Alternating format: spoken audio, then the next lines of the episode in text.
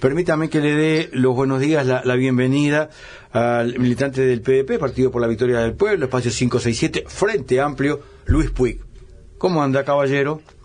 Buen día, Alberto. Un gusto estar contigo y con tu audiencia. Ya nos metemos de, de, de lleno a este tema de elecciones de, eh, departamentales, pero permítame, Puig, ya que usted fue diputado, esta mañana, eh, hace un rato, yo compartía eh, un comentario en torno al senador Talvi, que me parece que hay cosas que tienen que cambiarse, más allá de que hay mucha gente que está criticándolo porque hizo público esta, este marketing de que renunció a lo que le corresponde legalmente, yo diría leguleyamente, eh, cobrar por un año 254 mil pesos a alguien que no asumió ni siquiera una hora la, la banca.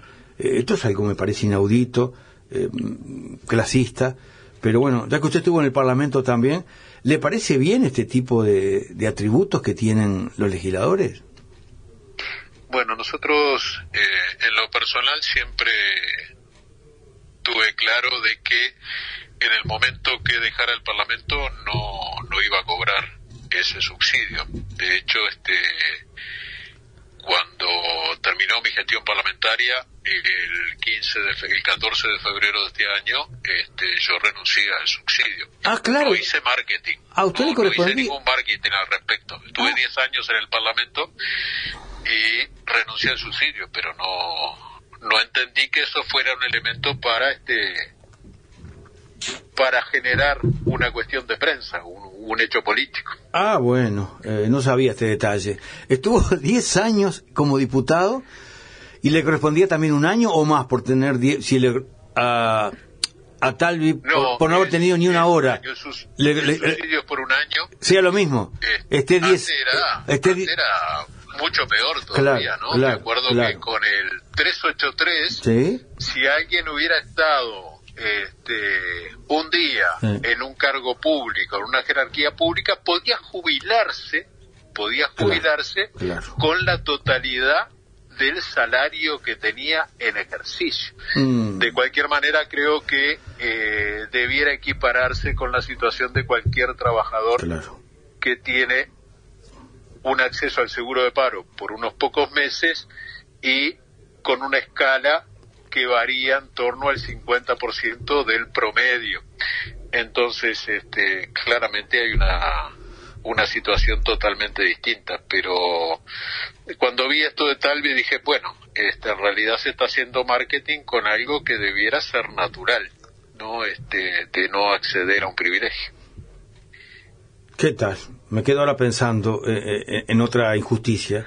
Un año puede cobrar alguien que estuvo 10 años en el Parlamento, un año puede cobrar quien no estuvo ni un minuto en el Parlamento. En fin, esta cosa que confieso no, no entiendo. Vamos a la departamental y capaz que está más claro por allí la cosa. Ex diputado renunciante al subsidio Luis Puig.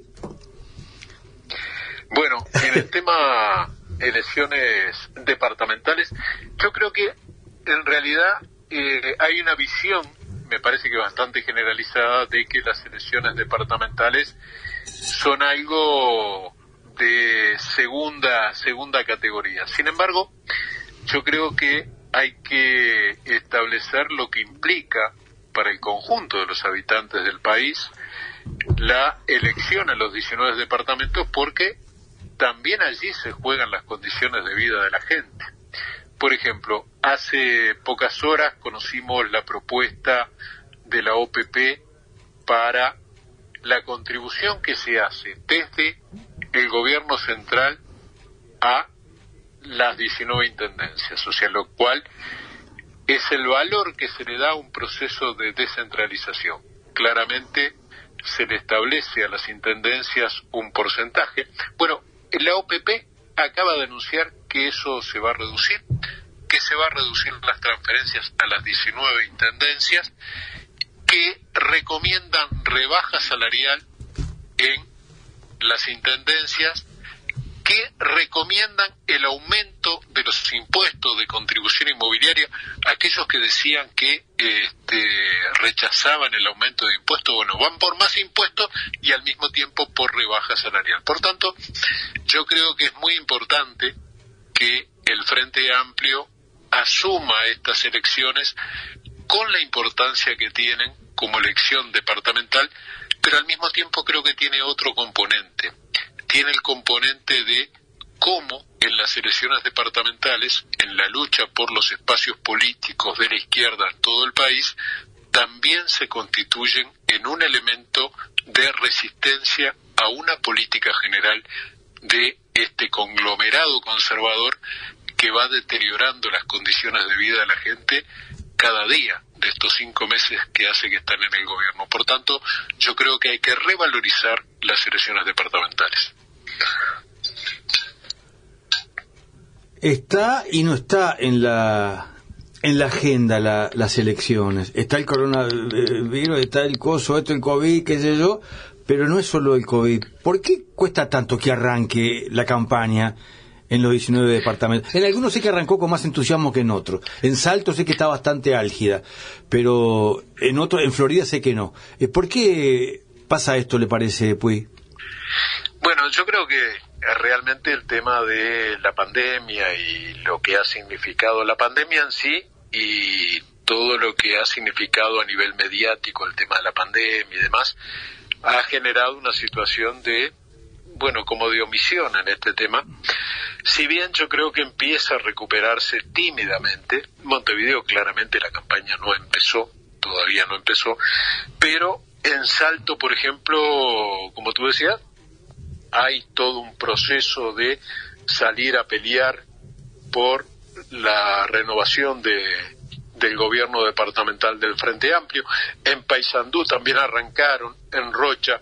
Hay otros departamentos que no todavía la campaña no ha empezado y en Montevideo que todavía no se arrancó empiezan algunas instancias importantes, por ejemplo, el próximo sábado primero está el lanzamiento de la candidata a la Intendencia de Montevideo, que nosotros impulsamos, la compañera Carolina Cose, que va a estar desarrollando una actividad que, si bien en el mismo lugar, en el Teatro del Galpón, no va a estar, no va a haber una concentración de gente, va a haber gente en las diferentes coordinadoras y comités de base de alguna manera recibiendo ese mensaje, intercambiando y tratando de generar un proceso de movilización que no es el habitual, que no es el que estamos acostumbrados, pero bueno, que va a contribuir a generar un debate en estos temas.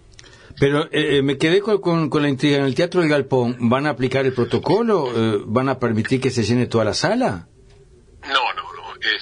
Allí va a haber muy pocas personas, las personas que van a hacer la presentación. ¿Y por qué muy pocas, eh, eh, eh Si hay un protocolo que permite que entren 130 personas, si Laura Raffo presentó su candidatura a la Casa del Partido Colorado sin ningún protocolo y todos al lado de, uno al lado del otro. Sí, yo creo que eso también habla de lo que se expresa públicamente en cuanto a hacer lo posible por evitar la expansión del virus y lo que se hace realmente. Entonces, acá lo que se resolvió es que va a haber poca gente allí y la gente va a estar en pequeños grupos, también respetando los protocolos, en comité de bases, en coordinadora, y toda una red de convocatorias donde pequeños grupos de personas en muchos lugares van a estar siguiendo esa transmisión donde se va a estar planteando cuáles son los énfasis de la campaña que se está impulsando. Nosotros, junto a Gabriel Iribarre, Sandro Soba y Brenda Bugliacini, que son los candidatos de la 567 a la Junta Departamental, bueno, vamos a estar presentes en diferentes, en diferentes lugares del departamento, analizando, discutiendo, intercambiando este, la necesidad de que haya una reafirmación contundente del Frente Amplio de Montevideo, como seguramente lo habrá en Canelones, San Rocha, en Río Negro, Paysandú y Salto, y la voluntad de pelear en cada lugar del país la propuesta, la propuesta de izquierda, una propuesta transformadora en un país donde las condiciones de vida de la gente se van complicando día a día. Eso de, pantallas en las coordinadoras, eh, en algunos locales, con, con, precauciones, es como algo novedoso. Es, un, es una primera vez que una campaña arranca de esa forma. sin duda, sin duda, y en estos meses hemos tenido que hacer un aprendizaje donde de diferentes tipos, yo qué sé, fue muy bueno lo del PIXNT la caravana este, del primero de mayo, este, la actividad que se desarrolló con presencia en todo el país el 20 de mayo en el tema de la lucha por verdad y justicia, el tema de los desaparecidos. Eh, creo que de alguna manera vamos aprendiendo a incorporar otras formas que no son las que estamos habituados. Nosotros estamos más habituados, eh, por ejemplo, a la movilización de ayer, que se hizo con, con tapabocas y con todos los protocolos, pero que implicó una movilización importante en el centro de Montevideo, donde yo creo que allí hubo una, una expresión muy clara de esa necesidad de, como dice Metele, que son, que son pasteles, estar a la talla, ¿no? Y creo que el pueblo uruguayo ayer estuvo a la talla movilizándose en gran cantidad por el tema de presupuesto y, en definitiva, por condiciones de vida mejores para la gente, Hace un rato una, una oyente que nos acompaña desde Italia eh, cuenta que emocionada vio imágenes de lo que significó esa manifestación y las compartió allí en las, en las redes, porque dice que en Italia no hay una respuesta de la gente mm, de esa forma, de esa manera. Sí, yo creo que ayer, este, para quienes participamos en esa movilización, fue un componente de reafirmación de, de que existen reservas. No eh, veía un video de nuestro compañero diputado Daniel Gerard donde decía que claramente se evidencian que existen reservas en nuestro pueblo que hay que convocar que hay que convocar porque existen condiciones para luchar, para resistir, y creo que eso se veía ayer, incluso en un clima este de, de una expresión muy fuerte de sentimientos y demás, y también con, con alegría. Uno veía este, la primera fila de esa movilización donde colectivos feministas este, fueron los que encabezaron la marcha y donde realmente este, se veía bueno esa expresión de reafirmación, de, rebeldía, de, ganas de luchar, de ganas de compartir esa lucha con, todos y todas, ¿no? Y con, con elementos eh, novedosos y, concretos y, y, muy sabios, que en el arranque en la esplanada en la Intendencia se marcaran círculos para el distanciamiento en lo que tenía que ver con la primera fila de la concentración, me pareció muy, muy sabio. Sí, yo creo que ahí justamente está la diferencia entre hacer marketing con los protocolos y aplicar verdaderamente los protocolos en defensa y protección y prevención de, de la salud de la gente, ¿no? ¿Va a ser, va a ser dura la, la campaña aquí en, Montevideo? Pues, ¿Cómo la, ¿Cómo la estás viendo? Yo creo que va a ser dura en todo el país. ¿En todo el país? sí, sí, porque creo que hay un, una convocatoria eh, preocupante, una convocatoria, podríamos decir, al odio expresado en redes sociales de ataque permanente a todo lo que sea proyecto colectivo, a todo lo que sea proyecto de izquierda.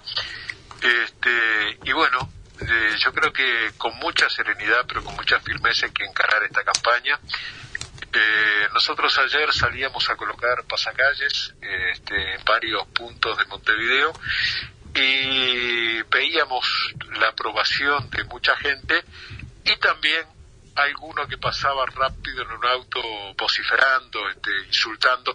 Creo que la campaña va a ser dura porque de alguna manera este conglomerado conservador que le llaman pomposamente coalición multicolor, pero que es un conglomerado conservador, va a tratar de imponer reglas de juego acordes al proyecto de país que se plantea, los proyectos de país este, con una visión más punitiva, donde se estimula el abuso policial, como lo vimos hace pocos días. Este, pero bueno, yo creo que la gente va a responder con mucha serenidad, pero con mucha firmeza, con mucha convicción, y planteando que para nosotros es muy importante eso que se expresó en Brasil con tanta fuerza en su momento que sin miedo a ser felices, ¿no?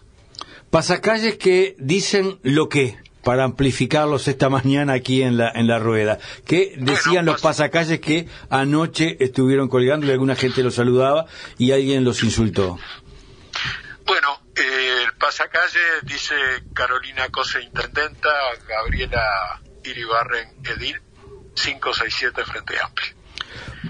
¿Van a, salir a hacer muros también?